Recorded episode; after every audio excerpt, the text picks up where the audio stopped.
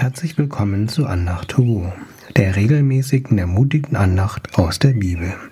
Mein Name ist Kai und ich freue mich, dass du reingeklickt hast. Kennst du das, wenn du Impulsen oder Druck schnell nachgibst? Wie kann man festen Widerstand zeigen, wenn es Probleme oder Hürden gibt? Seit circa zwei Monaten bin ich für den IT-Bereich in unserer Schule verantwortlich. Zum Anfang des Schuljahres gab es viele technische Probleme. Aus der Sicht der Schüler war es dringend. Diese IT-Hürden mussten sofort gelöst werden. Natürlich war es meine Aufgabe, ihnen zu helfen. Es machte auch Spaß, wenn die Probleme gelöst wurden. Aber ich fühlte mich auch wie in einem Hamsterrad, aus dem ich nicht mehr so schnell rauskam. Andere Aufgaben litten darunter teilweise. Ich fühlte mich wie Martha, die Schwester von Maria. Wir haben uns mit beiden bereits in dem Podcast beschäftigt. Maria saß Jesus zu Füßen und hörte ihm zu, während Martha von einer Aufgabe zur anderen rannte. So war ich von den Erwartungen bzw. Bitten der Schüler mit IT-Problemen gesteuert. Besser wäre es, wenn ich den Impulsen widerstanden hätte und mir einen Moment Zeit genommen hätte und auf Jesus gehört hätte. Denn oft hat er eine bessere Idee als ich. In unserer Beziehung zu Jesus sind wir auch aufgefordert, uns nicht den Impulsen der Welt anzupassen, sondern von seinem Heiligen Geist geführt zu werden. Das gilt auch, wenn wir Versuchungen erleben oder gar auf Probleme stoßen. In Jakobus 4, Vers 7 lesen wir, Unterwerft euch also Gott, widersteht aber dem Teufel, dann wird er von euch fliehen. Unterwerfen heißt auch, dass wir Gott die Kontrolle geben. Wir folgen nicht einfach unreflektiert äußeren Impulsen, sondern halten inne und fragen Jesus um Weisheit und Leitung. Wir könnten zum Beispiel fragen, Jesus, wie soll ich auf diese Situation reagieren? Dies habe ich bei meiner Aufgabe mit den IT-Problemen schon mal ausprobiert und dadurch viel Arbeit gespart. Ein Vorbild aus der Bibel, der sich nicht von äußeren Einflüssen, sondern von Gott leiten ließ, war Mose. Er war der Anführer der Israeliten, die damals als Sklaven von den Ägyptern sehr schlecht behandelt wurden und schwere Arbeiten unter Zwang ausführen mussten. Mose wurde von Gott beauftragt, zum Pharao zu gehen und ihn aufzufordern, die Israeliten gehen zu lassen, drei Tage lang in die Wüste, damit sie dort Gott Opfer bringen konnten. An drei Stellen bot der Pharao einen Kompromiss an, auf den sich Mose nicht einließ.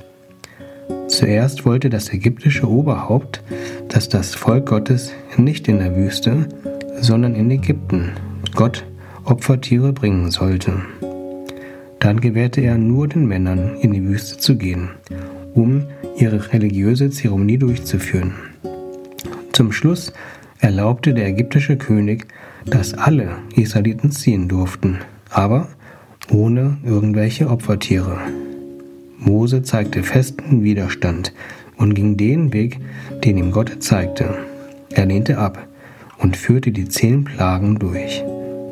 Dadurch erlebten die Israeliten, dass Gott während der zehn Plagen bei ihnen war, sie versorgte, als sie aus Ägypten schnell fliehen durften, und dass Gott ihnen auf erstaunliche Weise half, als er zum Beispiel das Schilfmeer teilte, sodass die Israeliten durchgehen konnten. Wie würde das meinen Glauben prägen, wenn ich solche Wunder wirklich erleben würde?